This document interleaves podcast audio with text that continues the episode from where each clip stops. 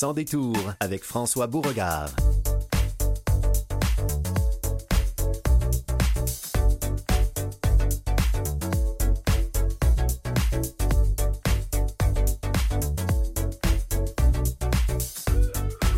Bonjour, ici François Beauregard. Nous sommes le 6 février. Oh, oh, on dirait presque qu'il fait chaud aujourd'hui après le, le week-end qu'on a eu. On va parler de toutes sortes de choses culturelles, scientifiques.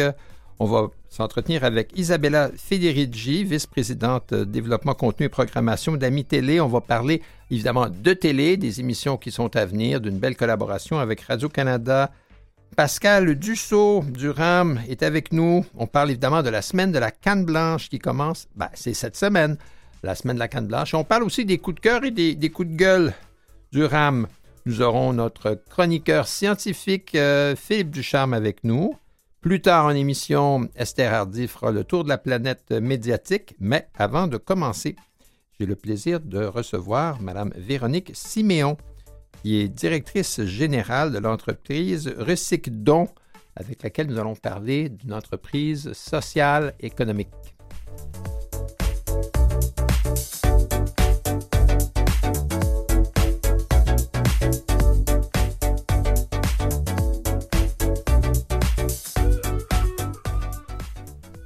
Madame Siméon, bonjour. Bonjour à vous. Vous allez bien? Oui. Super. Ben, vo- votre mission première, c'est de récupérer, réemployer, recycler. Ça fait beaucoup de ré... Et, et- et- et que vous revendez donc des articles. Alors, euh, c'est une euh, entreprise d'économie sociale. Vous essayez de faire du bien du début à la fin de la chaîne.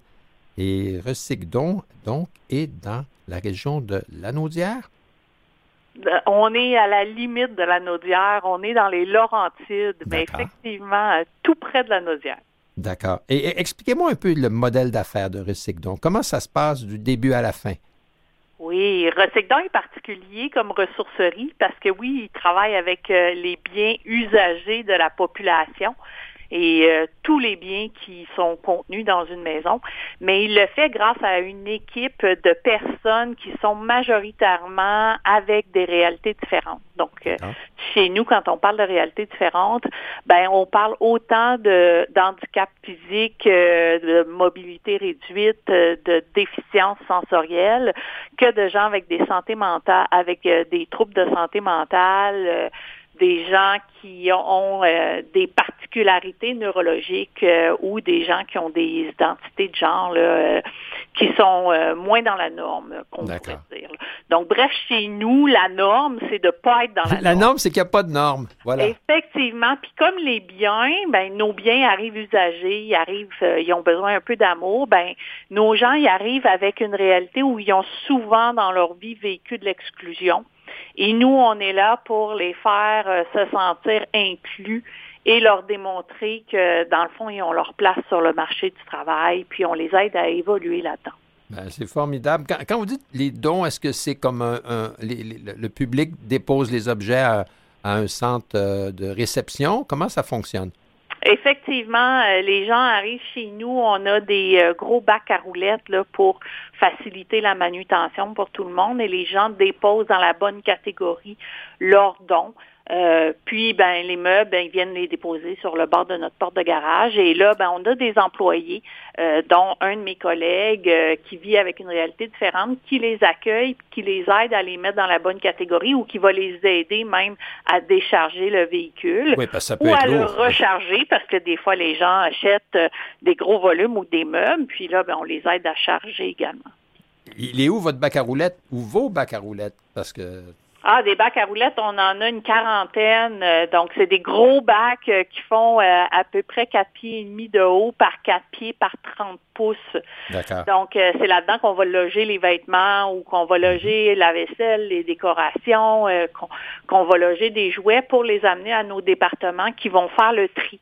Et là, le département ben, prend chaque item, l'analyse, est-ce qu'il correspond euh, aux normes de revente Oui, des jouets. Parce qu'il faut quand même que l'objet soit dans un état réparable. Il ne faut pas que ce soit tout détruit. Non, effectivement, là, euh, notre magasin est vraiment beau. Là, c'est conforme à n'importe quel euh, magasin là, assez classique qu'on peut aller voir, là, comme chez Winners ou. Juste pour qu'on puisse préciser ça, le, centre de réception et le magasin, c'est dans le, c'est au même emplacement. C'est dans quelle ville? Définitivement dans la même bâtisse à Sainte-Anne-des-Plaines. Ah, Sainte-Anne-des-Plaines, parfait. C'est là qu'il faut se rendre si on veut recycler et, redonner et, acheter aussi. Alors, une fois que l'objet arrive chez vous, il a été classé, euh, comme vous dites, il a besoin peut-être d'amour. Euh, alors, il y a comme un, atelier de réparation.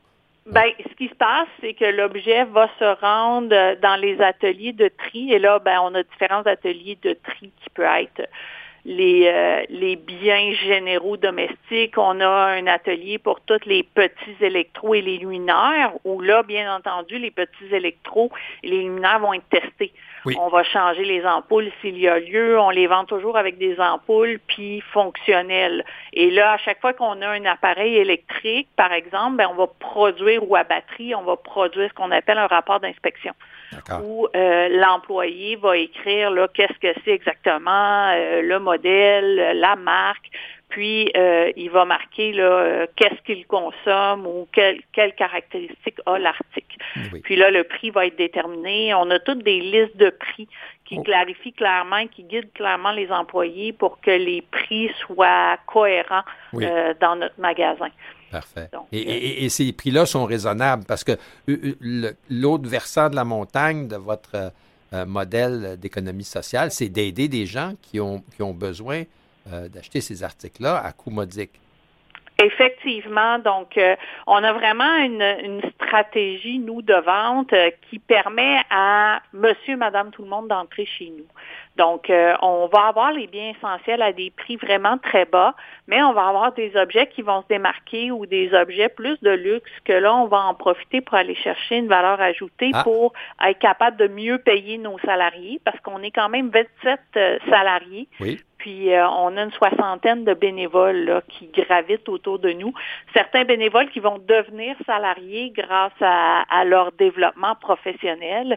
On offre également beaucoup de formations. On offre la formation en littératie qui permet à nos adultes faiblement scolarisés là, d'apprendre à mieux euh, se débrouiller dans notre société en sachant comment remplir des formulaires, comment calculer leurs heures de travail, euh, comment négocier un bail, qu'est-ce qu'on fait avec notre bail quand vient le temps de le renouveler.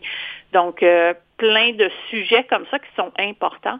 Euh, puis, on offre aussi des métiers semi-spécialisés en partenariat avec notre école des adultes. Donc là, la personne qui n'a pas de scolarité, ben, pourrait euh, devenir le reconnu par le ministère de l'Éducation comme préposé au tri ou caissier ou préposé à la réception expédition. Puis là, ben, ça lui ouvre plus de portes sur le marché du travail. Ben, parce que éventuellement, ce qui peut arriver ou on peut imaginer, c'est que Recycdon devient comme un tremplin d'emploi pour quelqu'un qui peut euh, euh, trouver euh, autre chose qui va lui permettre de continuer à progresser. Mais le, premier pas ben, dans un milieu qui est plus sécurisant puis accueillant, ben, ça se fait bien chez vous. Oui, effectivement, parce que nous, on n'a pas on n'a pas de jugement là, à l'égard de la différence. Puis rapidement, là, c'est impressionnant de voir comment les gens vont s'auto-déclarer avec une réalité différente, ce que les gens font pas dans le marché classique, parce qu'ils voient qu'on est majoritaire ici. Donc moi-même, là, je suis euh, TSA Asperger, et quand je les fais visiter, ben là, ils réalisent souvent même, on commence l'entrevue, puis ils disent, ben, j'ai vu qu'il y avait beaucoup de gens qui étaient comme particuliers. Ben moi aussi, j'ai une particularité. Puis là, ben on, ah. on fait juste en rire puis on dit ah oui, ok, mais qu'est-ce qu'elle fait pour toi? Parce que au-delà d'un diagnostic, ben on est une personne, puis ce diagnostic-là s'exprime différemment d'une personne à une autre. Donc c'est très important. Là, nous, on travaille principalement avec les forces puis les défis de ces personnes-là, puis souvent le fait qu'on soit avec toutes sortes de gens, avec toutes sortes de réalités différentes, ben les faiblesses des uns sont les forces des autres. Comme souvent, mes collègues, moi, qui ont de la déficience intellectuelle, sont mes, je les appelle mes génies du senti. Parce que eux, ils perçoivent tout de suite quand l'ambiance change dans, l'organisation. Et moi, ça, j'y arrive pas. Mais eux le savent et malgré mes études universitaires, puis malgré mon cerveau euh, qui traite de façon très, très rapide l'information, mais cette capacité-là, comme TSA Asperger, je ne l'ai pas. Et, c'est eux qui me l'apportent. Ce sont vos collègues euh, qui, qui, vivent avec d'autres types neurologiques qui sont capables d'être vos, d'être vos antennes. Définitivement, parce que moi, la personne qu'on appelle aimablement les neurotypiques, ben on n'est pas, je, ne suis pas en mesure de toujours bien les lire parce qu'ils sont très subtils dans leurs variations. Tandis que mon collègue qui a une déficience intellectuelle, ben lui, il me le dit clairement pour mon cerveau à moi. Et là, ça me permet de bien faire mon travail. Parce que dans, votre cheminement personnel, parce qu'il a fallu que vous, que vous, votre propre vie, votre vécu, puis un, diagnostic d'Asperger qui est arrivé relativement tard, je pense, dans, votre vie. Puis là, tout d'un coup, est-ce que dans, cette, dans ce cheminement-là, de partir euh, ben, ça, ça devient normal? Bien, le recyclon était présent quand moi je suis arrivée. Moi, j'ai pris la barre en 2018. Il y avait déjà, quand je suis arrivée, une intention euh, de, de faire un tournant plus vers un modèle de personnes, vers un modèle incluant des gens en réalité différentes, qui était en train de négocier avec le CIS euh, des Laurentides pour inclure un plateau de travail chez nous.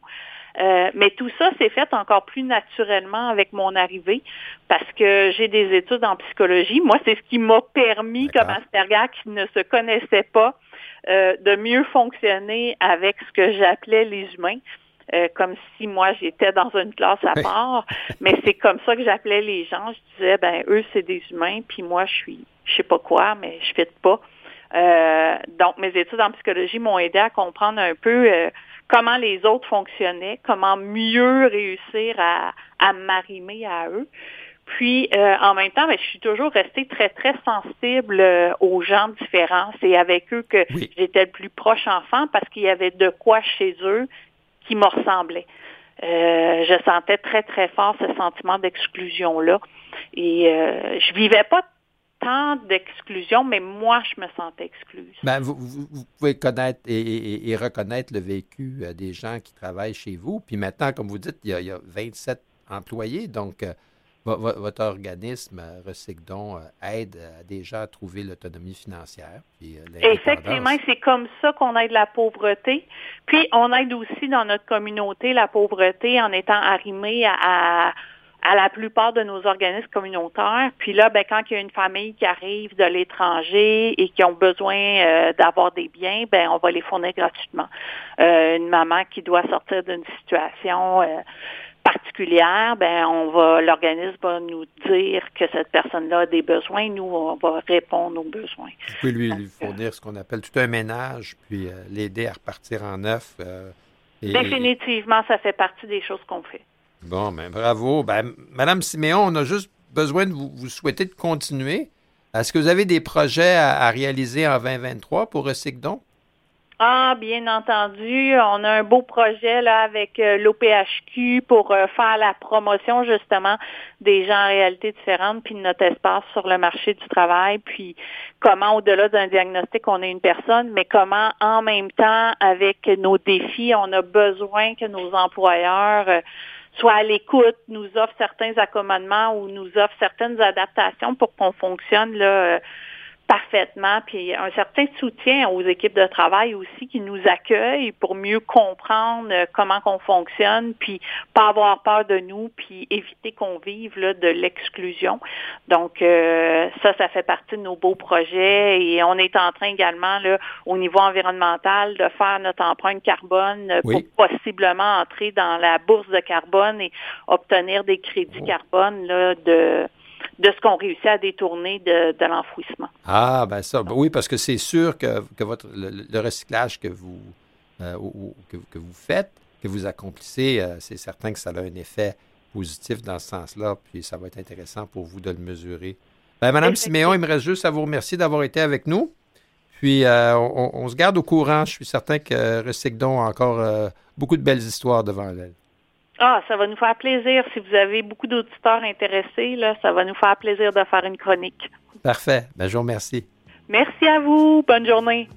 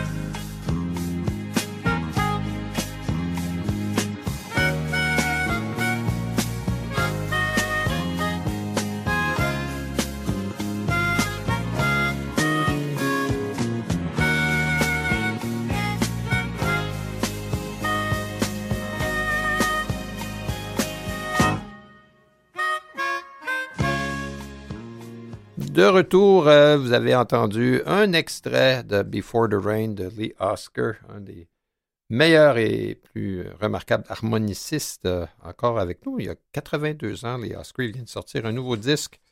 Et non seulement il joue de l'harmonica, mais il conçoit, il fabrique et commercialise ses propres harmonicas. Voilà. Alors, si c'est un son qui vous plaît, allez voir ça, Lee Oscar, O-S-K-A-R ou peut-être bien le connaissez-vous déjà. Nous avons le plaisir, en parlant de gens que l'on connaît déjà, d'avoir avec nous Philippe Ducharme. Bonjour Philippe. Bonjour François. Ça va bien? Ça va bien toi? Ça va bien, c'est super. Ben, on, va parler aujourd'hui d'Alzheimer. On en parle souvent euh, d'un mois à l'autre. Et, là, encore une fois, on vient de peut-être trouver une piste. Ah, ben encore quelque chose de fort intéressant. Donc, évidemment, euh, je vais commencer par parler d'obésité, une maladie chronique qu'on sait qui est associée à d'autres troubles euh, métaboliques, le diabète, hein, par exemple, ou l'hypertension. Euh, puis il y a des recherches qui ont quand même montré dernièrement qu'il y a aussi des, liens à faire avec les dommages cérébrovasculaires. Puis aussi, ben, une accumulation d'une protéine qu'on connaît bien au niveau de l'Alzheimer, la protéine bêta-amyloïde. Donc, oui, dont on a déjà parlé. Oui, exactement. Ça, ça nous amène un peu sur la piste du fait que ben, ce qui est intéressant de la recherche dont je vous parle en ce moment, euh, une recherche québécoise de Montréal, ben, les chercheurs, ces chercheurs-là ont été en mesure de démontrer pour la première fois qu'il y a une ressemblance au niveau de l'amincissement de certaines parties du cerveau entre des personnes obèses et des personnes qui sont atteintes euh, de l'Alzheimer. Ça, c'est des gens à l'Université McGill qui, sont arrivés à, à cette conclusion-là. Ils ont, ils ont observer euh, le, cerveau, si je peux dire, euh, de toute une population de gens euh, qui, étaient atteints d'Alzheimer et d'autre part des gens qui vivaient avec un surpoids. oui.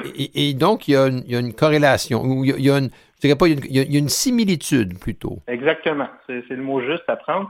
Puis, cette similitude-là ben, est au niveau de deux zones très précises au niveau du cerveau, euh, euh, le cortex temporo-pariétal. Donc, oh. c'est une région qui est sur le côté, euh, un petit peu au-dessus de l'oreille, dans cette, région-là. Et, du côté droit, en plus. Oui, côté pas, Pas n'importe où, là. Non, non, non. temporo-pariétal à droite. Exactement. Il y a le côté gauche, mais on va parler du côté droit. Euh, par ailleurs, il y a aussi euh, en avant la, zone du cortex préfrontal, donc la, zone qui est située à l'avant, mais du côté gauche cette fois. Oh, OK. Alors, il y a comme ces deux zones du cerveau qui, parfois, ont, des atrophies de matière grise. Exactement. Donc, un amincissement de ces, de ces, de ces deux zones-là. Ce qu'il faut quand même savoir au départ, ben, en fait, ce qu'il faut savoir, c'est que ces deux zones-là disons, qui s'atrophie, ben c'est déjà un signe connu de neurodégénérescence euh, lié aussi avec l'Alzheimer. Autrement dit, les, chercheurs sont en mesure d'établir le constat que ben, l'obésité, ben, c'est ça, ça, semble être en lien avec euh, un type de neurodégénérescence qui est très similaire à celui qu'on observe chez les personnes euh, Alzheimer, mais mais aussi, ce qui est important de souligner, c'est que c'est une autre étude aussi qui confirme que l'obésité, c'est un facteur très important à considérer dans les, le, développement de maladies neurodégénératives. Il y a une plus grande proportion de la population en surpoids qui risque d'avoir euh, l'Alzheimer que de personnes qui n'ont pas de surpoids. Oui. En tout cas, euh, ça, ça, peut du moins. Enfin, je ne dis pas ça comme un fait, là. Je pose, c'est comme c'est une affirmation interrogative, oui. Exactement. Puis peut-être qu'on a tout intérêt, du moins en ce moment, à se dire, ben, gardons, gardons une bonne alimentation, bien bouger, euh, rester en bonne santé, ben, ça peut nous aider à, à, diminuer les risques de développer euh, des problèmes. Parce que la, la, la, chaîne de causation serait que quelqu'un qui développe un, un, un surpoids, je suppose, peut-être à à, un stade qui approche la morbidité, euh, va.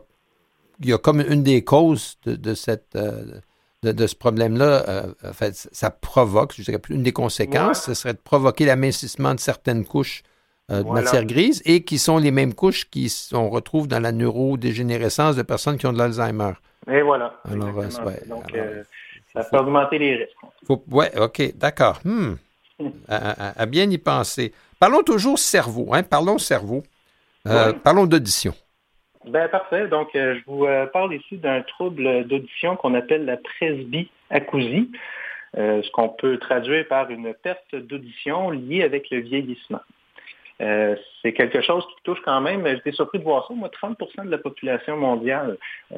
peut être atteint au cours de sa vie de presbyacousie. Donc, ça, se manifeste par, euh, dans le fond, une, diminution de capacité à bien entendre, mais dans un environnement bruyant. Euh, donc, on distingue moins bien les sons finalement. Euh, puis dans les causes qu'on sait, ben, ça peut être lié aux osselets, les petits os au niveau de l'oreille moyenne, les petits os qui permettent de transmettre des vibrations par le tympan, si on veut. Euh, mais aussi, ça peut être aussi par des neurones qui sont dans une structure qu'on appelle la cochlée. Donc ça, c'est la, structure interne de l'oreille qui ressemble à, un petit, à une coquille d'escargot. Oui, oui, oui, c'est un peu comme enroulé sur elle-même. Exactement. Donc les neurones qui se trouvent là, ben, meurent avec le vieillissement, puis ils ne seront pas remplacés ou renouvelés. Donc, c'est ce qu'on sait en, gros de, comme cause probable de, cette, de la presbyacousie. Puis au niveau des mécanismes un peu plus spécifiques, là, ben ça, euh, ça demande encore à être élucidé. C'est dans ce contexte-là que des chercheurs américains ont quand même fait une progression très intéressante au niveau de la compréhension du fonctionnement du cerveau dans un contexte où il y a une perte d'audition liée au vieillissement. en fait, c'est à l'université de Johns Hopkins, près de Baltimore. Ils, ont, pris des jeunes souris puis des vieilles souris hein? pour, représenter euh, deux, euh, deux, extrémités du spectre du ben, vieillissement. Euh, et puis, ils, ont fait réagir les souris à, des stimulations sonores. Puis, ils sont aperçus que les, souris plus âgées étaient moins à, même de réagir à des sons qui devait leur indiquer une récompense quand ces sons-là étaient euh, créés à l'intérieur d'un milieu où il y avait d'autres bruits qui se mêlaient. Exactement. Exactement, c'est ça. Euh, pour reprendre ce que tu dis exactement, les souris plus âgées euh, euh, ont eu de la difficulté à réagir, c'est-à-dire ils devaient s'abreuver au moment d'entendre un son, mais quand on met le son ambiant à travers un, son spécifique, ben là, c'est là qu'elles ne semblent plus en mesure de distinguer la présence du son dans ce bruit ambiant-là. Donc, euh, c'est un peu ce qu'on peut observer chez les vrais humains, autrement dit, en, vieillissant. Mais pour aller un petit peu plus en profondeur, ben, ils se sont intéressés à l'activité des neurones de certains neurones dans le cortex auditif, donc la zone du cerveau qui traite l'information auditive. Ce qu'ils ont remarqué, ben, c'est que chez les, jeunes souris, quand ils sont en présence d'un son et du bruit ambiant, ben, elles sont capables de. Il y a des neurones qui s'activent, mais il y a des neurones aussi qui ben, je dis s'éteignent, c'est-à-dire qu'elles sont réprimées dans leur activité, si on peut dire. Mais ce qui est très étonnant, ce que les chercheurs ont remarqué, c'est que quand on regarde au niveau des souris plus âgées, avec, en présence du son et du bruit ambiant, ben là, c'est tous les neurones du, de, ah, ce, de cette zone-là qui sont activés. Oui, ils s'activent tous finalement. Euh, alors, la capacité de mettre en sourdine les bruits inutiles, euh, qui sont des parasites, euh, semble disparaître. Puis là, le cerveau plus âgé réagit en masse à tous les bruits, qu'ils soient utiles ou qu'ils n'aient aucune valeur informationnelle. C'est exact, ça. Ils perdent leur capacité un peu à faire cette euh, distinction-là, alors que les jeunes souris sont en mesure de le faire. Ils le font par le fait de réprimer certaines, euh, certains neurones au profit de d'autres. Et, pour conclure avec ça, ben, dans un contexte où on sait que le cerveau, c'est un organe qui peut s'adapter à l'environnement, c'est-à-dire qu'il peut refaire des connexions entre les différents neurones, puis il peut même moduler l'activité même des neurones. Ça, c'est ce qu'on appelle la plasticité neuronale. Euh, dans un contexte d'apprentissage notamment, ben, les chercheurs, eux autres, ils se disent, ben, c'est peut-être ici, on a peut-être ici quelque chose d'intéressant, c'est-à-dire une façon euh, de ralentir ou de réduire la perte d'audition liée au vieillissement. Ça, c'est par justement par, en travaillant sur cette fameuse plasticité neuronale-là. Comment le faire, c'est une autre chose. Mais l'idée là-dedans, c'est de dire, ben, peut-être qu'on peut essayer de réapprendre au cerveau plus âgé à se concentrer sur un bruit plutôt que... Que, de tous les absorber. Un peu de la même façon que d'apprendre une langue étrangère ou de faire des sudoku. Euh, ça. ça, fait une gymnastique euh, cérébrale, puis ça permet d'activer de, la plasticité, la, capacité du cerveau à, s'adapter et à, trouver de nouvelles, nouvelles fonctions. Mais en, parlant toujours, on est, on est dans l'intelligence aujourd'hui, là. C'est le thème du jour, hein? Euh, eh bien, une jeune entreprise de Montréal, euh, Neural Drive, N-E-U-R-A-L Drive, euh, fait des, pas intéressants en utilisant, entre autres, l'intelligence artificielle. Exactement. Donc, rapidement, l'intelligence artificielle, on peut résumer ça comme une combinaison de plusieurs disciplines. Il y a des mathématiques, il y a de l'informatique, bien entendu, il y a du génie électrique, il y a du génie mécanique, puis il y a toujours aussi, évidemment, les, sciences cognitives qui sont impliquées là-dedans. Mais tout ça, ça permet des belles innovations. On en a dans notre quotidien. Le pensons aux voitures euh, à conduite autonome. Voilà. En est un exemple de, de l'intelligence artificielle, mais des exemples plus, euh, plus, euh, plus proches de nous aussi, tout ce qui est reconnaissance faciale, euh, des, applications d'assistance vocale, ça aussi, ça fonctionne avec, euh, en quelque part avec un peu d'intelligence artificielle. Mais si je reviens donc à mon sujet ici, c'est que c'est une jeune entreprise, comme tu le mentionnes, qui ont mis au point un dispositif de neuromodulation. C'est comme un, petit, truc qu'on implante au niveau du cerveau euh, dans le cortex moteur. Ça, c'est le but de ça, c'est de rétablir une bonne une connexion entre le cerveau puis des membres, euh, des membres comme les, jambes, les bras, qui ont été, euh, mais, dont la connexion a été euh, interrompue. Ça, ça, ça, va arriver par exemple chez les gens qui ont eu des accidents, des blessures à, la moelle épinière. Exactement, c'est exactement ça, effectivement. Donc, c'est comme si on imaginait un peu la colonne vertébrale comme plusieurs câbles qui traversent cette, cette structure-là, puis que là, on vient en sectionner quelques-uns. Quelques câbles sont coupés, voire tous les câbles, mais dans 70% des cas, c'est des gens qui ont des lésions dites euh, euh, partielles. Donc, c'est pas des sections complètes, des, des, coupures complètes. Donc, le dispositif, le but de ça, ben, c'est d'envoyer des signaux électriques, puis de, toujours en ayant en tête l'idée de la plasticité neuronale. Ben, neural, Drive, N-E-U-R-A-L Drive, ben, on va garder ça euh, sur le radar, Philippe. Euh, ça va certainement un sujet qui va revenir. Ben, merci beaucoup. C'est tout pour aujourd'hui. De l'autre côté de la pause, Isabella Federici et on parle d'Ami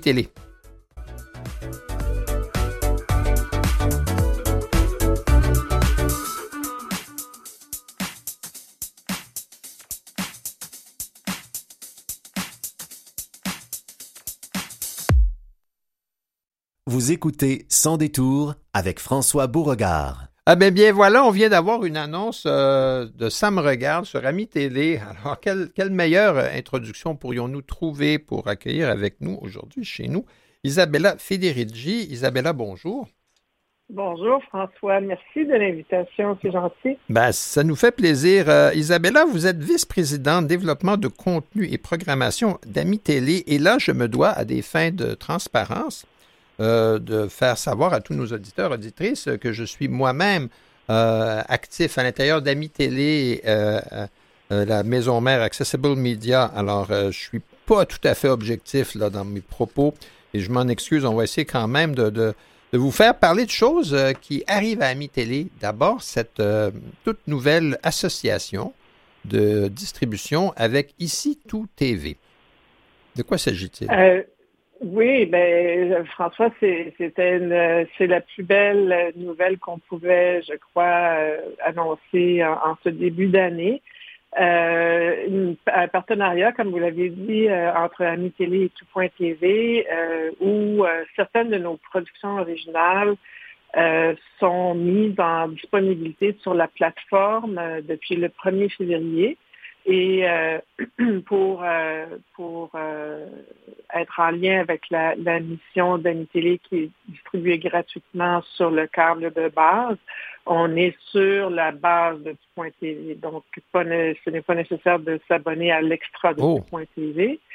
Euh, mais il y a quand même l'abonnement de base là, de, de Point TV. Tout à fait, oui. Qui, qui, qui, est là, mais donc on n'est pas dans la section extra. Euh, de tout.tv et euh, on a euh, on, est facilement retrouvable sur la plateforme parce que on a notre propre environnement Ami Télé comme on retrouve aussi les environnements de TV5, oui. UniTV, RTBF, France Télévisions. Donc Ami Télé a son propre environnement également. Ah ben ça, donc ça va rendre évidemment la, distribution plus facile et ça va, euh, Ami Télé, qui est à l'essence une télévision destinée aux personnes à l'origine, aux personnes qui étaient malvoyantes, qui avaient un handicap visuel, par la vidéo description, je refais un peu l'historique. Puis le mandat s'est élargi et puis la, qualité euh, des productions euh, fait en sorte maintenant que vous rejoignez un public qui est beaucoup plus large. Vous êtes grand public avec tout.tv.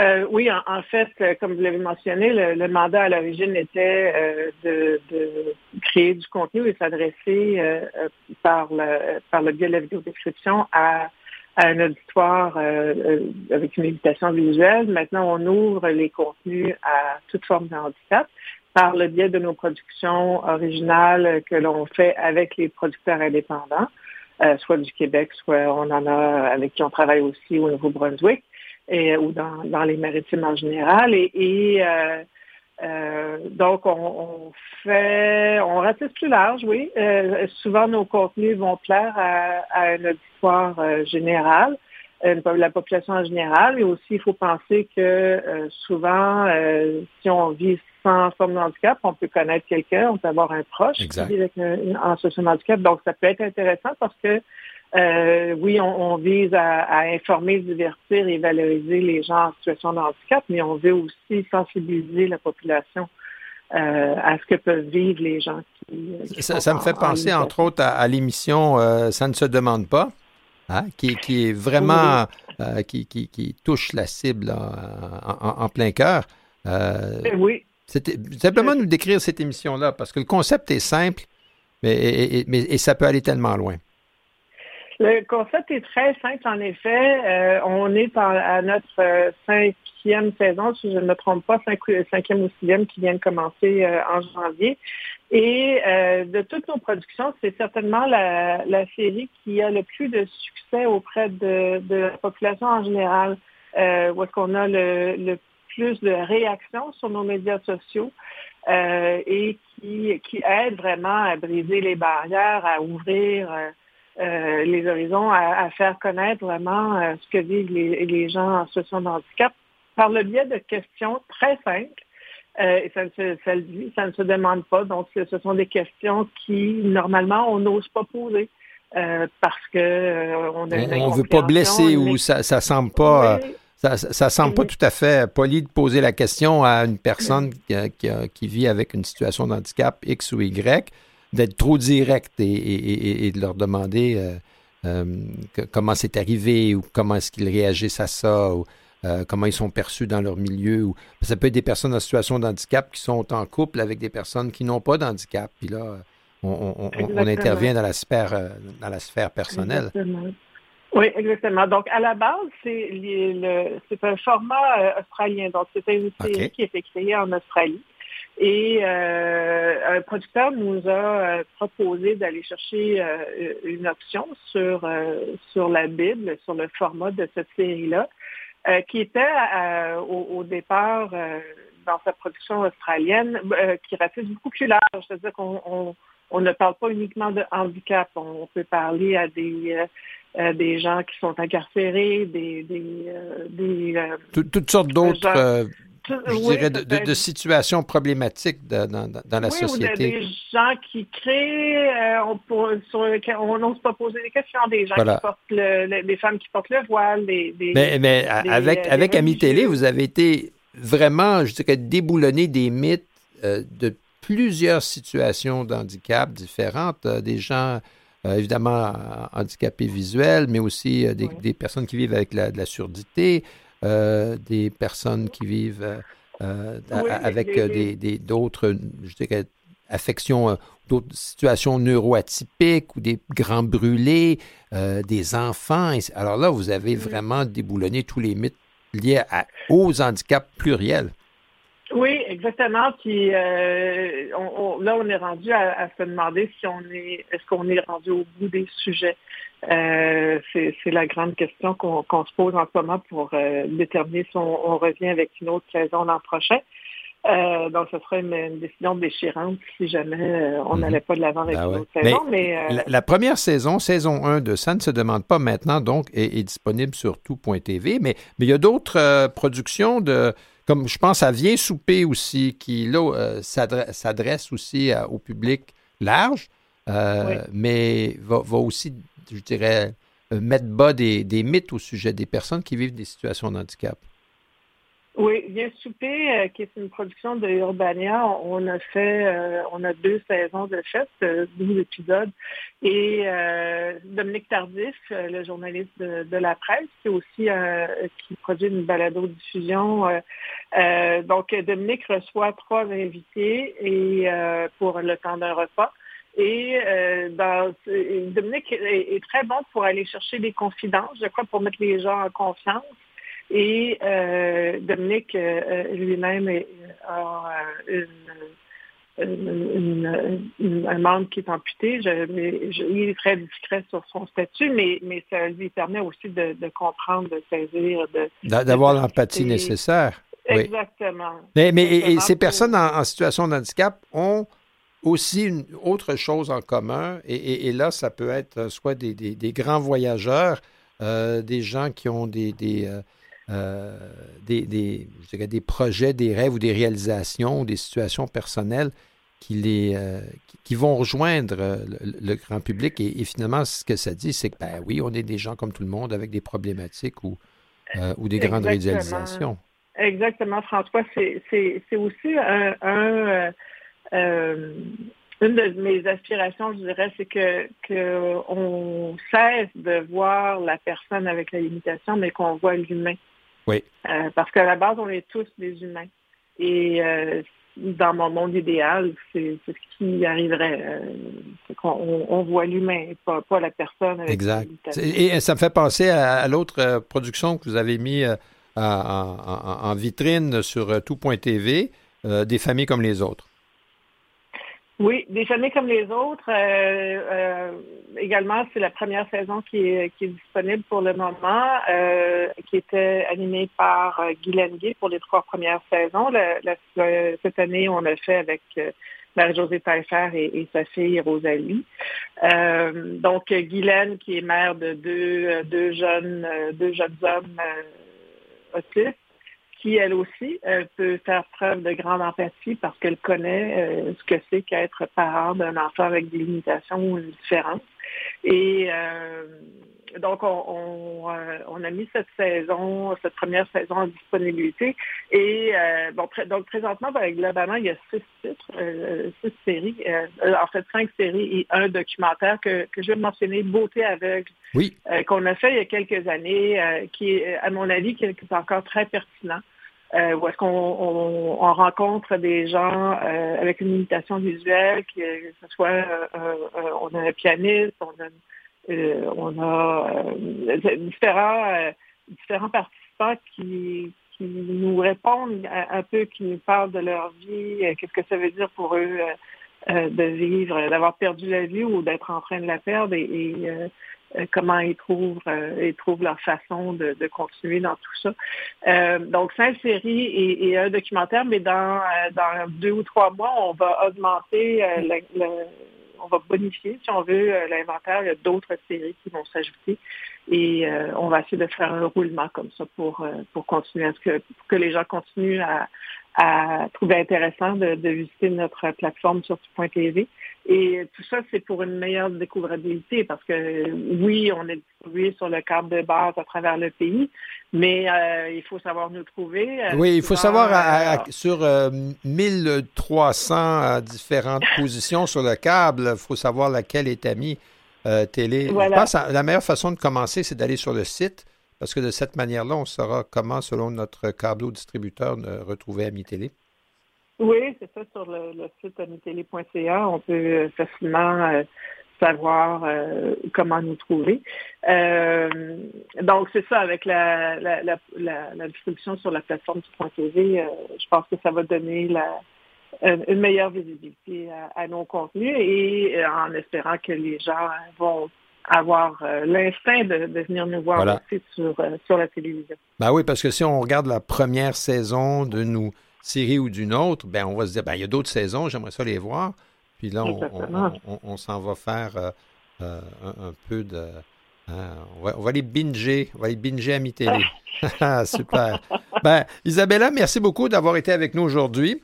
Ah, merci à vous, François. Et on, aura certainement l'occasion de se reparler au moment de d'autres collaborations d'Amis Télé et la communauté, euh, à la fois handicapée visuelle et aussi télévisuelle. Ça me ferait un grand plaisir. On a des beaux projets qui s'en viennent pour Super. le futur aussi. Merci encore.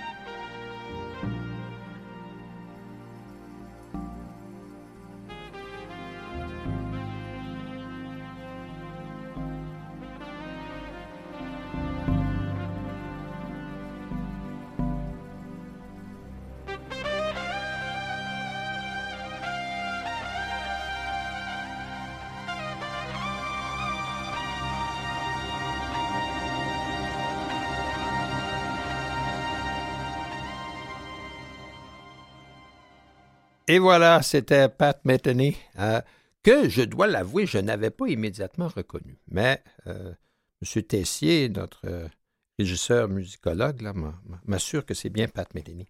Voilà, nous avons le plaisir de recevoir Pascal Dussault. Madame Dussault, vous êtes directrice générale du regroupement des aveugles et ambliopes du Montréal métropolitain, que tout le monde appelle l'ORAM. Hein, voilà.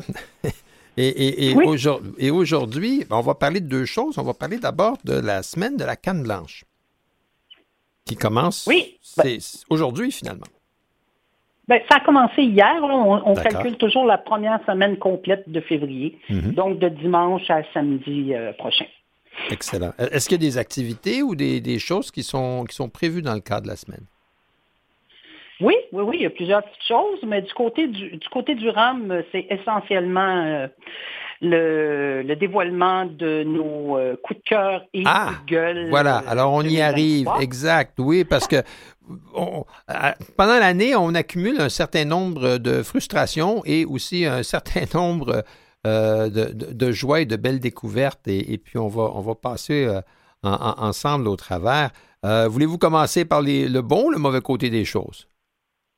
Ben, on peut bien commencer par le bon côté Ah, des ben choses, oui, mais comme voilà. vous dites, euh, tout au long de l'année, on invite les, les membres, les personnes handicapées visuelles à venir euh, euh, voyons, poser la candidature d'un- d'une entreprise qui s'est démarquée, on va dire, du bon côté et qui prône l'inclusion des personnes handicapées visuelles. Et on invite aussi à nous signaler ce qu'on appelle les coups de les coups de gueule, alors ceux qui font en sorte que les, les personnes déficientes visuelles euh, vivent un recul euh, au niveau de l'accessibilité. Et on parle d'accessibilité autant accessibilité à l'information, donc via le web, que accessibilité dans les déplacements ou des choses comme ça. Ou la culture. Et, c'est là que le coup de cœur a été donné cette année.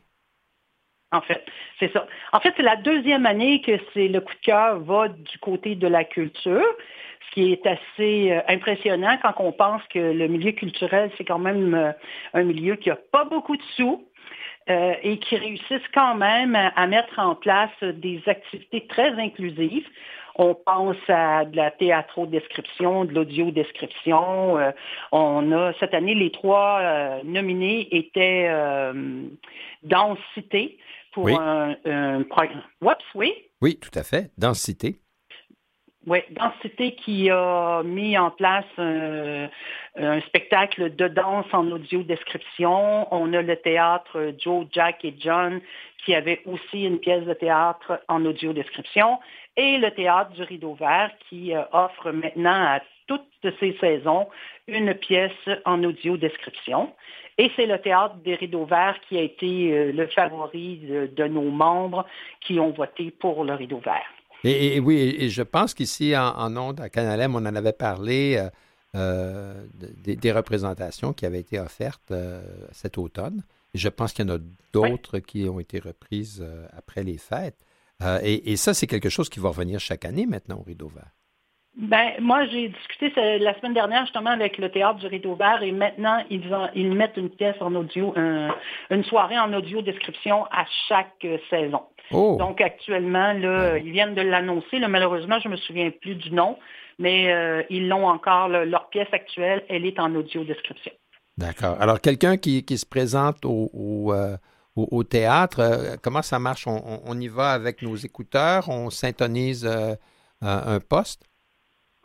on y va avec euh, idéalement euh, notre iPhone. Oui. Et effectivement, là, on, télécharge une application qui fait en sorte qu'avec nos écouteurs et notre iPhone, on entend l'audio description de toute la pièce. Il euh, faut savoir, par contre, qu'il faut quand même vérifier la programmation parce que la pièce n'est pas en audio description, là, c'est pas euh, à toutes les représentations, c'est certaines représentations. Oui, donc évidemment, là, il s'agit au moment d'acheter les billets de bien s'informer, de savoir si c'est la bonne représentation, si c'est la bonne soirée. Euh, puis ça permet donc d'avoir l'audio description de ce qui se passe sur scène, de pouvoir suivre l'action en même temps que d'entendre les dialogues, la musique, euh, euh, ainsi de suite. Et ça, sans, sans encombrer l'espace euh, de nos des, des, gens qui sont avec nous dans la salle, qui peut-être ne veulent pas entendre tout ce qui se passe entre nos deux oreilles. voilà. Exactement. Au moins, on ne dérange personne. Mais en même temps, on profite de ce qui se passe. qui nous accompagne n'a pas besoin de nous décrire non plus. C'est vraiment agréable. Oui, je comprends ça. souvent, ma conjointe, elle me donne des petits coups de coude, elle me dit il y a quelqu'un qui est rentré à gauche y a quelqu'un qui est rentré à droite. elle fait ça, puis moi, ça m'aide beaucoup, mais je sais pas si. faut qu'elle fasse ça très discrètement parce qu'il y a les gens autour qui. Euh, peut-être n'aimeraient pas entendre ça. Oui, ça. Ils n'aimeraient pas ça. Puis il y a l'autre chose aussi, bon, peut-être que vous, François, vous n'avez pas ce problème-là, mais il y a des gens qui ont un petit peu de difficulté aussi à entendre. Fait que si on chuchote, ben ils en perdent beaucoup. Alors que là, avec euh, l'application, tes écouteurs, tu peux mettre ça au son que tu as besoin, puis tu déranges personne. Bon, ben ça, c'est bien. Ça, ça, c'est un. Ce son-là des coups de cœur, hein, aussi bien Joe, Jack et John ou, Densité, puis le, rideau vert. Comme vous dites, c'est remarquable parce que le domaine culturel ne roule pas sur l'or. Et, d'autant plus à la sortie de la pandémie, là, ça, l'avait mis à mal beaucoup, beaucoup d'efforts de, production, et ainsi de suite, et que pourtant, euh, on, trouve la volonté et les ressources là, pour euh, assurer une inclusion euh, des personnes en situation de handicap visuel. ben ça, c'est magnifique. Oui. Alors, c'est une raison encore plus de donner un coup de gueule à notre gouvernement avec Clic Santé. Oui, oui, voilà. oui, ça, parce que ça, ça on, parle de moyens, le gouvernement en a. Alors, oui, Exact. Deuxième année, euh, Quick Santé, dont le gouvernement continue de, promouvoir, d'aller sur le site pour prendre des rendez-vous pour nos vaccins, prendre des rendez-vous pour des prises de sang, etc. Et pourtant, euh, on se confronte à un site qui est très, très difficile d'utilisation, voire à peu près impossible pour quelqu'un qui ne voit pas. Et euh, c'est lettre morte du côté du gouvernement. Là, il n'y a pas vraiment de réaction. Parce qu'il me semble que ça, tombe sous le sens que c'est un service public de santé. Euh, c'est comme si on enlevait toutes les rampes pour les personnes à mobilité réduite dans les hôpitaux. Ça, reviendrait un petit peu au même en disant ben là, vous n'avez pas accès au site, puis c'est tant pis pour vous. Parce que l'alternative, c'est d'utiliser la ligne 1-800, mais ça, c'est terriblement long et inefficace. Absolument. C'est long, c'est inefficace et euh, qui est dommage, c'est que, bon, vous, vous, pouvez y aller à 2 heures du matin, vous pouvez aller prendre votre rendez-vous chez Clic Santé, quelqu'un qui voit. Oui. Euh, nous, on est limité à des plages horaires. Exact. Et on n'a on pas non plus l'ensemble du service quand tu es au téléphone. Il faut déjà que tu saches ce que tu veux. Alors que si tu vas sur le site, tu peux voir, ah, bon, ils font ça, puis il y en a un près de chez moi, puis tout ça. Oui, tout à fait. Ça permet de trouver des ressources euh, à, proximité. Ça, c'est juste. Euh, pour en avoir fait l'expérience, là, euh, avec quelqu'un qui était assis à côté de moi pour m'aider. oui, effectivement, le, site Clic Santé a, des ressources qui sont tout à fait pertinentes, mais celles sont. il me semble que l'an dernier, quand vous aviez soulevé euh, euh, cette, cette, lacune importante que le gouvernement avait comme un peu répondu, mais depuis ce temps-là, ils n'ont rien fait. Ah, il a un peu répondu en disant qu'ils étaient conscients qu'il y avait des problèmes, euh, mais compte tenu de la pandémie, ils ont dû faire vite. D'accord. et que c'est coûteux et long faire des améliorations. Alors que c'est pas tout à fait vrai parce que le clic santé, il était là avant la pandémie. Exact. Et déjà avant la pandémie, on avait signalé qu'il y avait des sérieux problèmes d'accessibilité. Puis là, c'est un an plus tard, euh, ben là, si, toutes ces raisons-là se, tombent à l'eau, on ne peut pas nous repasser la pandémie puis que ça prend du temps. Ça fait déjà longtemps. Oui, mais ils ont pas. Ils ont fait quelques petites améliorations, mais le problème, c'est qu'ils les font euh, peu à peu. Alors, je vous donne un exemple. Vous arrivez sur le site Clic Santé, auparavant, c'était difficile juste de se connecter. Bon, maintenant, ils ont réparé euh, le, bouton qui vous permet de vous connecter. Euh, excusez, moi, je vous dis ça dans mes mots, là, je ne suis oui, pas tout à fait, je comprends. accessibilité. Alors, vous appuyez sur le bouton euh, connexion, mettons, et là, vous pouvez commencer à faire deux, trois trucs, puis là, à un moment donné, ça bloque. Vous tournez en rond, vous tournez en rond. Ah, voilà. Ce qui fait que c'est ça.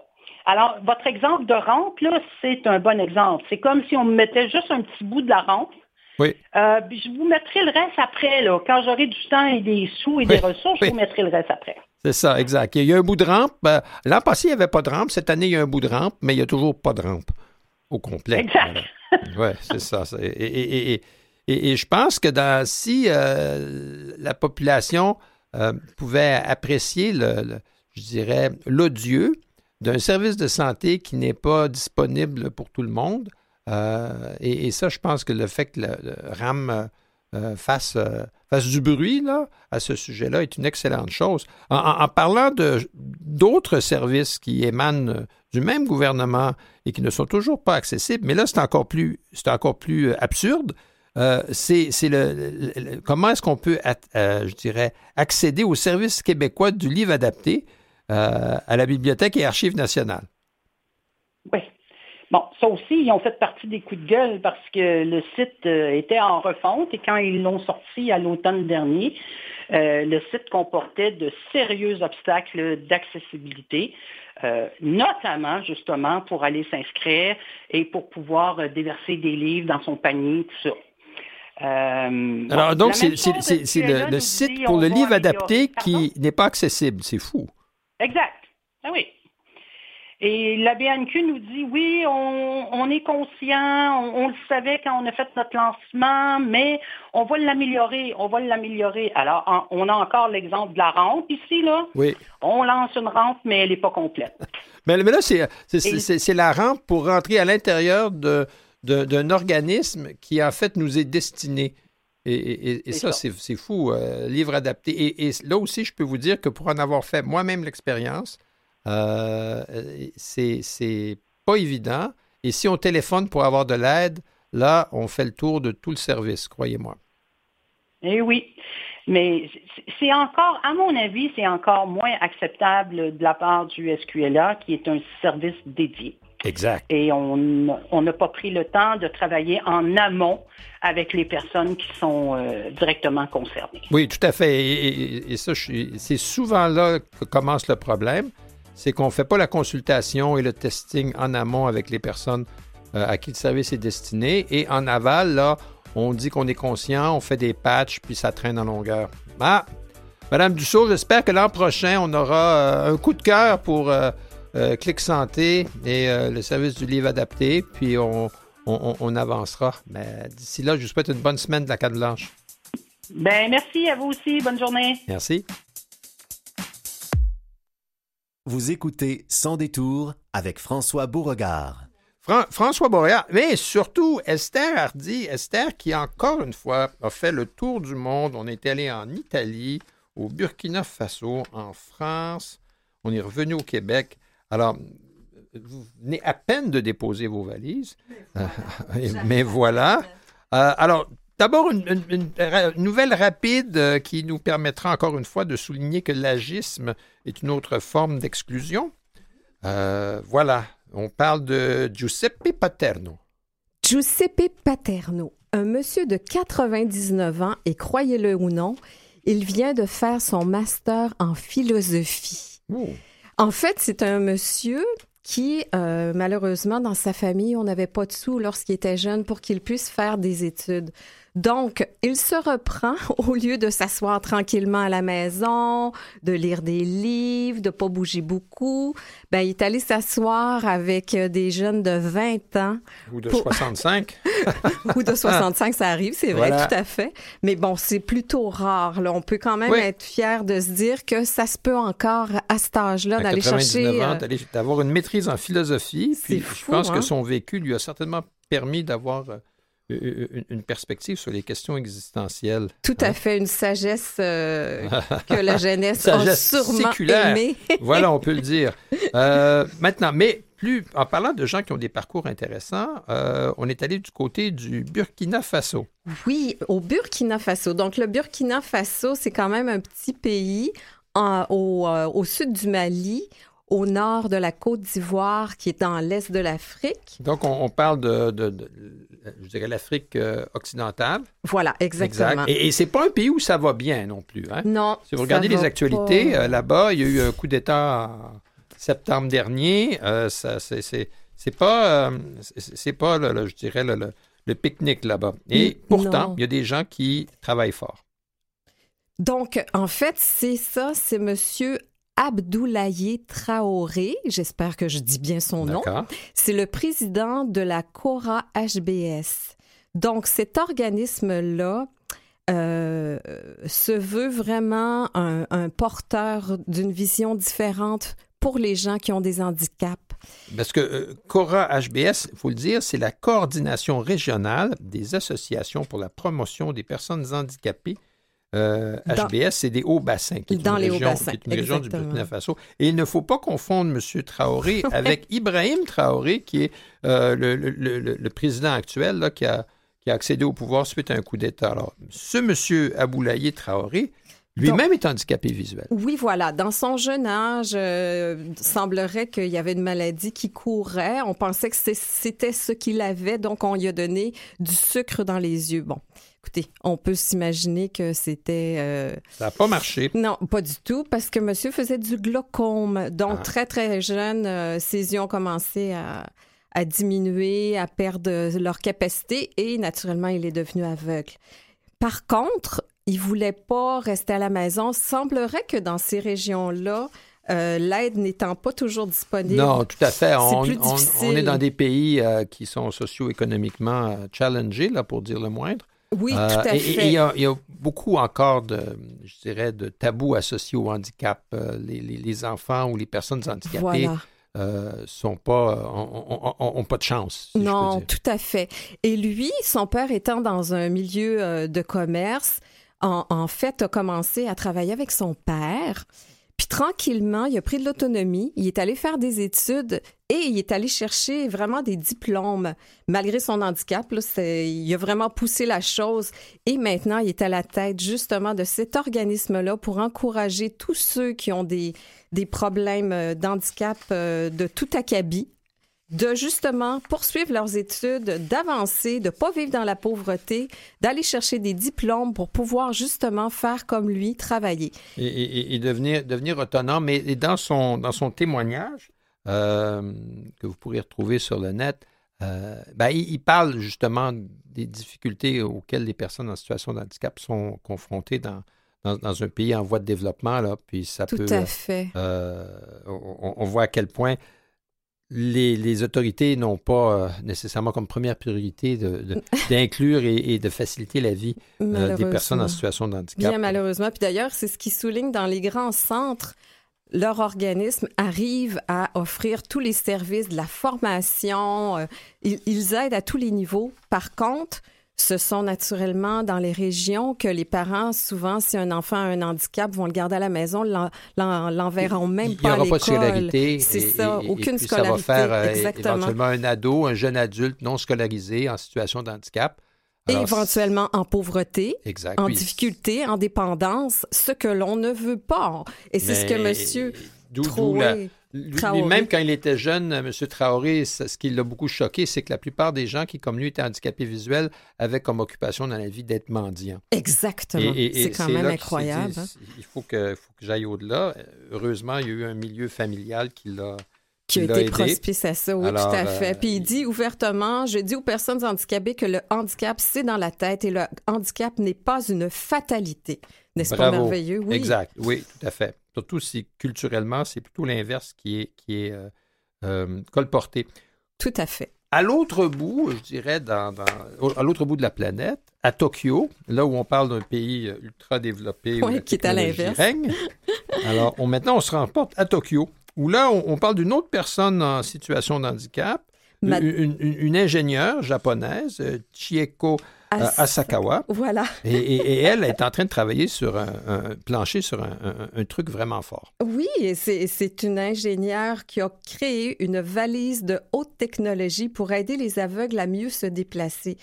En fait, c'est qu'elle-même, étant euh, ayant un handicap visuel, euh, lorsqu'elle voyageait, parce qu'elle a fait énormément d'études, autant au Japon qu'aux États-Unis, elle se rendait compte qu'elle était extrêmement limitée. J'imagine aussi que si elle avait un chien guide, elle ne pouvait pas le transporter à sa guise ou en tout cas pas avec le confort qu'elle aurait aimé. Donc, euh, elle a pensé à créer cette valise-là. C'est quand même quelque chose d'incroyable. L'idée est simple. Hein? améliorer la mobilité des aveugles dans toutes les conditions et notamment lorsqu'ils doivent partir en voyage à l'étranger. Donc, ça faisait déjà des mois que cette valise intelligente était testée dans des espaces clos, donc dans des musées, des centres commerciaux, des, dans des centres de conférences. Et là, ils l'ont amenée carrément dans la rue. Ils se sont rendus compte qu'une euh, personne accompagnée de cette valise-là peut faire 4 km heure, qui est à peu près l'égal ben, d'un piéton. C'est presque hein. marcher d'un pas normal. C'est Tout à fait.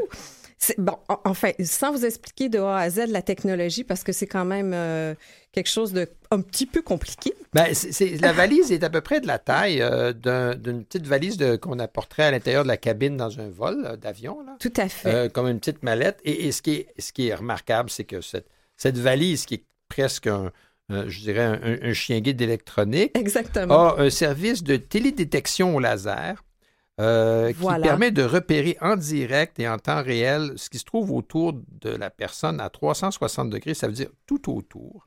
Ça permet d'évaluer la distance avec les obstacles, euh, que ce soit des barrières, des trottoirs, une autre personne qui approche. Et, donc, euh, un peu avec la même, je dirais, technologie que les autos autonomes, avec, un, avec, un, hein, GPS précis à 10 cm. Là, c'est 10 cm, c'est tout petit, c'est la longueur de c'est la longueur de la main. Là. Euh, alors, essentiellement, cette valise-là guide, euh, soit par signaux sonores euh, dans des écouteurs, guide la personne à travers tous les obstacles. Alors, c'est vraiment hein? une, sorte de, chien guide électronique. Exactement.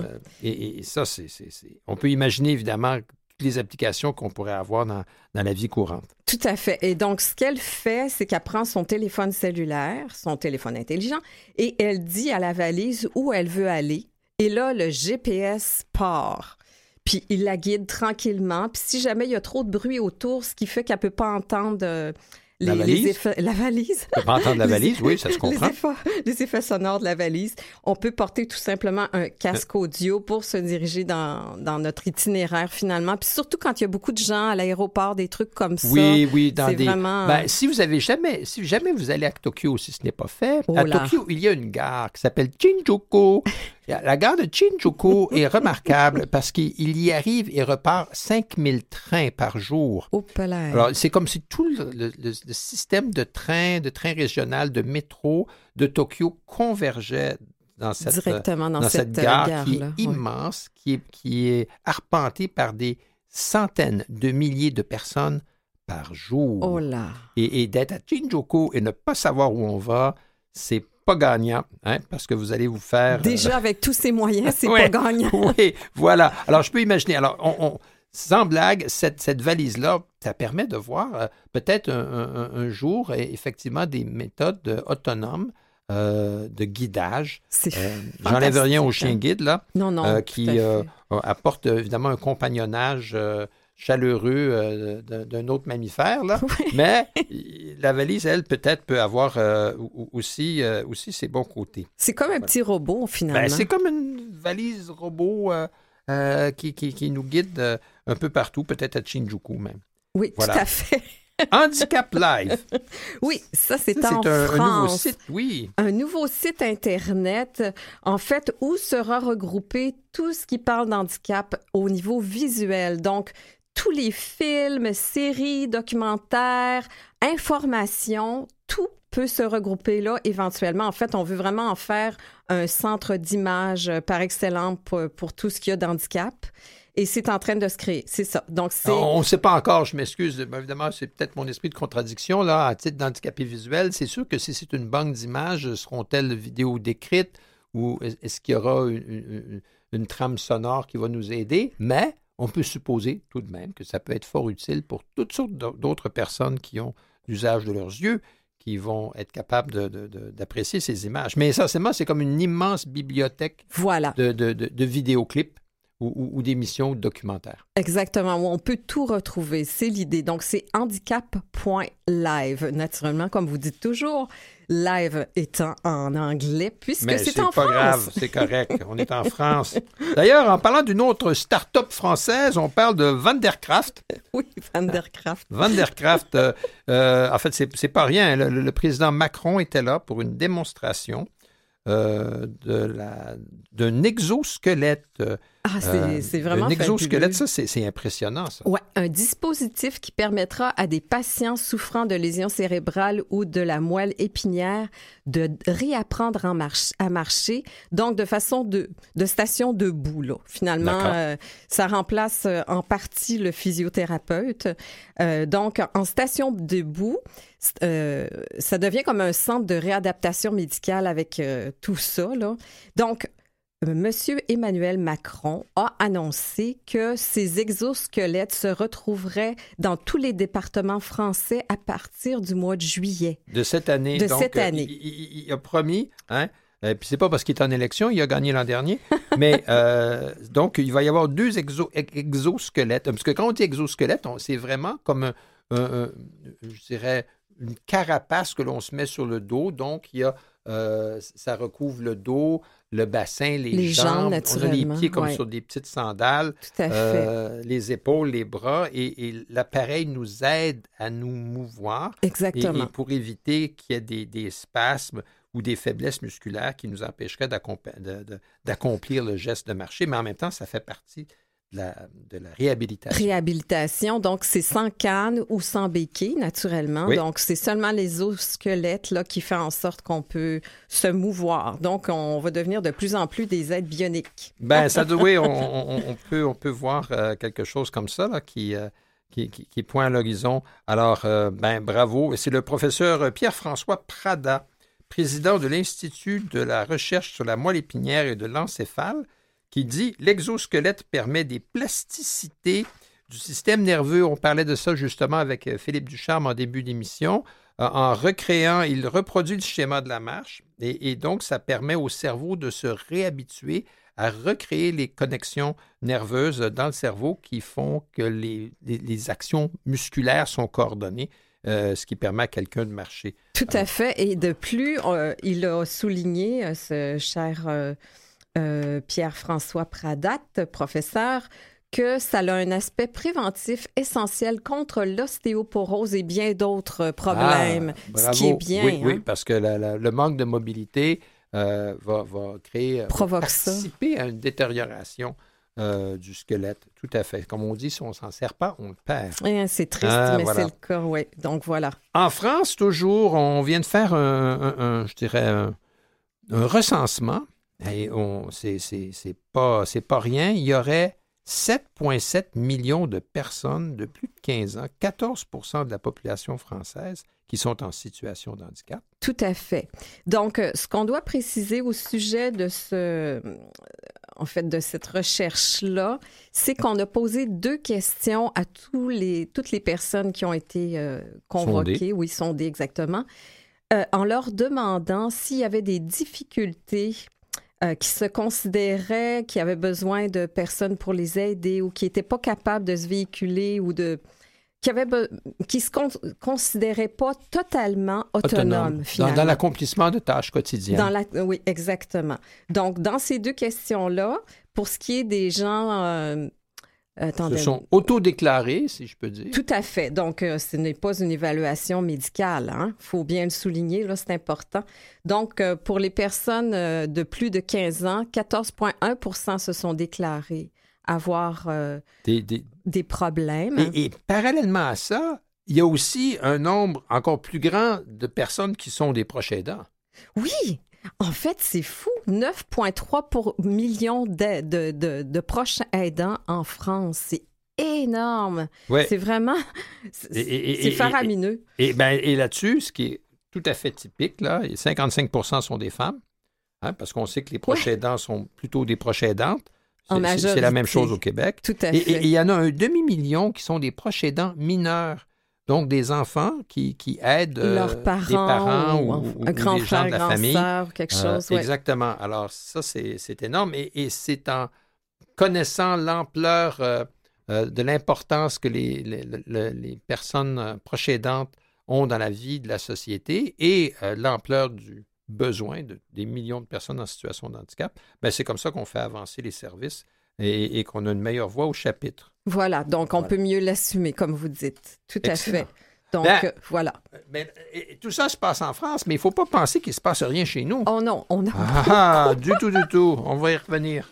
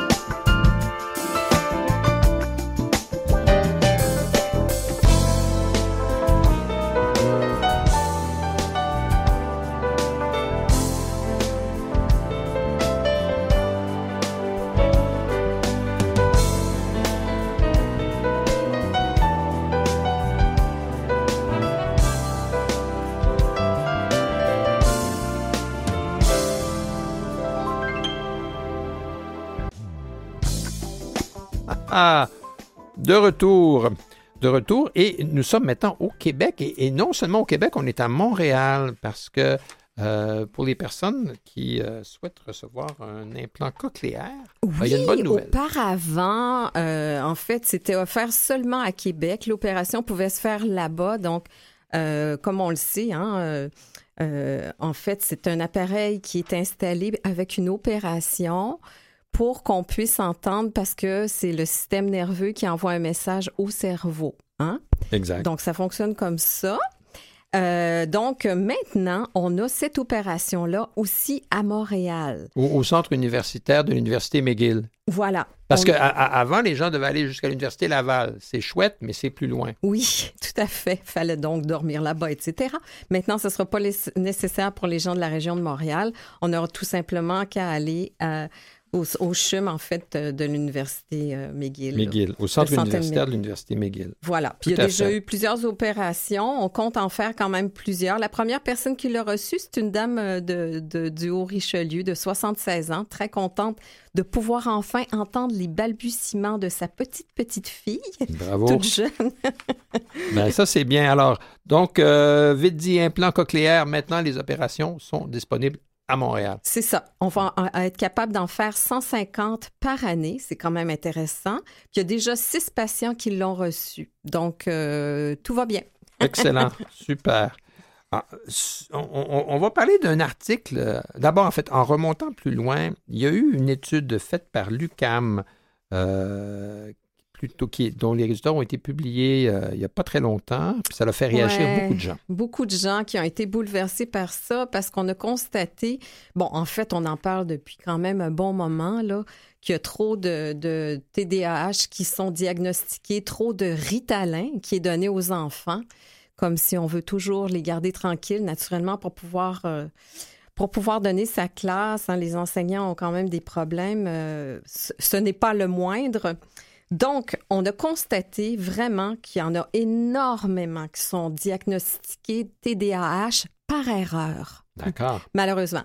Un cas particulier d'un petit, euh, un petit jeune homme qui s'appelle Guillaume, qui dès sa jeunesse a été euh, diagnostiqué TDAH. Et puis, euh, plus tard, il n'aimait pas prendre les, le Ritalin ou en tout cas quoi que ce soit qu'on lui a offert. Il détestait ça. Il trouvait que ça changeait trop son tempérament, qui était plus lui-même, mhm. ce qui est quand même assez dramatique. Hein. Puis dans sa jeunesse, finalement, il a pris une formation où on est allé euh, lui refaire faire ça, ses, tests quand il était au niveau collégial et on a compris qu'il n'était pas du tout TDAH. Mais ce qui, en fait, il était né au mauvais moment de l'année. Oui. Hein, parce que l'étude qui portait sur 800 000 enfants, alors ça, c'est pas peu, ça, 800 000, montrait que les bébés de classe, c'est-à-dire les enfants qui sont nés en juillet, août et en septembre, couraient beaucoup plus de risques d'hériter d'un diagnostic TDAH que les plus vieux. Parce que finalement, ils, sont à l'école sur le même banc d'école que d'autres qui sont dix mois plus âgés. Voilà, qui sont plus avancés dans leur développement, et, qui sont et quand on a six ans, là, dix mois, c'est beaucoup. C'est hein, énorme. Euh, plus tard dans la vie, ce sera moins grave. Alors, les enfants nés en juillet, août et septembre avaient une beaucoup plus grande euh, propension, propension, c'est peut-être pas le juste, euh, euh, une occurrence beaucoup plus grande de diagnostic TDAH chez les enfants nés en juillet, août et septembre, ceux qui sont les plus jeunes de la classe. Moi-même étant né le 25 août, je pourrais me demander si ça a été mon cas, mais moi je suis si vieux que dans mon cas, on ne diagnostiquait rien. On diagnostiquait rien. Voilà, Par contre, on, te faisait rester après l'école, là, puis ça l'a donné ce que ça l'a donné. Si je peux parler pour moi-même, tandis que moi aussi, j'étais dans les bébés de classe ah, parce que je suis née en novembre. Puis à l'époque, quand je suis rentrée à l'école, on pouvait faire rentrer les enfants qui étaient nés jusqu'au 1er décembre. Ah, bon, ça fait que bon, bébé, ben bébé, bébé. Exactement. Nous avons été euh, victimes du système.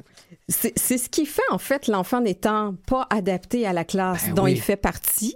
En fait, il est trop jeune, tout simplement. Il faudrait le rétrograder. Mais un jour ou l'autre, il faut bien dire c'est les enfants après telle date, puis c'est ceux avant telle date. Voilà. Il faut bien couper quelque part. Il faut bien couper quelque part. Mais par contre, les parents ont fait des efforts parce qu'il y a des mères dans tout ça qui se sont rendues compte que leur enfant n'était pas capable, qui n'était pas rendu là, qui voulait juste jouer, qui n'était pas rendu à apprendre à écrire ou tout ça. Exact. Puis qui ont, qui ont essayé de, de, de, demander. Rétrograder. Oui, voilà pourquoi pas prendre une année de plus puis finalement arriver à l'école au bon moment? Ben, ça leur a été refusé. Ah, Et c'est là l'argument de poids qu'on essaie tranquillement de faire comprendre, euh, en fait. Ben, donc, il, faut, j'espère que ça va amener la communauté euh, médicale de, et, tout, tout l'appareil éducatif à se au moins avoir une petite réserve quand on fait des diagnostics auprès d'enfants qui sont nettement plus jeunes que leurs euh, que, leurs petits camarades de classe. Tout à fait. Mais c'est quand même assez dramatique pour ces avant, enfants. Avant d'aller plus loin, euh, parce que le temps file, euh, M. Tessier me le rappelle, simplement parler qu'à l'INCA, il va y avoir des formations virtuelles sur Zoom, mercredi le 22 février. On commence mercredi. En fait, il va y avoir un atelier euh, sur les loupes vidéo portables. Oh. Donc, euh, ça peut être très, très intéressant. La formation va commencer, c'est ça, le 22 février de 11h à midi. Euh, donc, on se dépêche pour s'inscrire naturellement si on veut garder sa place, mais ça peut être très intéressant pour nous aider à lire à tous les niveaux. Là. Ben, oui, tout à fait. Pour tout le monde, en fait. La... Et, et, on va parler très brièvement d'une excellente lettre d'opinion qui a été publiée dans les médias de la part de Handicap sans pauvreté. Euh, c'est euh, notre ami Crazy Leg, je pense, qui, l'a écrite. Luca euh, Patwelli. Exact. il rappelle qu'il y a encore deux sujets très importants qui, qui, qui restent à être creusés et, résolus cette année. L'aide médicale à mourir, où là, il y a des différences entre le gouvernement du Québec et du Canada sur les définitions et l'accès pour les personnes qui sont en situation de handicap. Et la loi C-22, le projet de prestation euh, pour les personnes euh, handicapées qui viennent passer la troisième lecture en Chambre des communes et qui est maintenant rendu au Sénat. C'est tout ce qui nous reste, Madame Hardy. Désolé. Voilà. voilà. pour aujourd'hui. Ce sera la semaine prochaine. Merci, euh, Mathieu Tessier qui nous chuchote dans les oreilles et Claire Guérin qui fait toute cette belle recherche. À la semaine prochaine.